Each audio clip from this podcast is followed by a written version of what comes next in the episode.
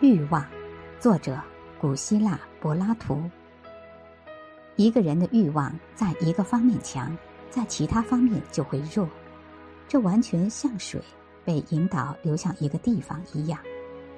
当一个人的欲望被引导流向知识以及任何这类事情时，我认为他就会参与自身心灵的快乐，不去注意肉体的快乐。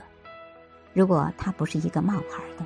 而是一个真正的哲学家的话，这种人肯定是有节制的，是无论如何也不会贪财的，因为巨额的财富和巨大的花销是不会被他们当成一件重要的事情的。一个人眼界开阔，他观察研究过所有时代的一切实在，这样的人会把自己的一条性命看得很重要吗？因此，这种人也不会把死。看作一件可怕的事情吧。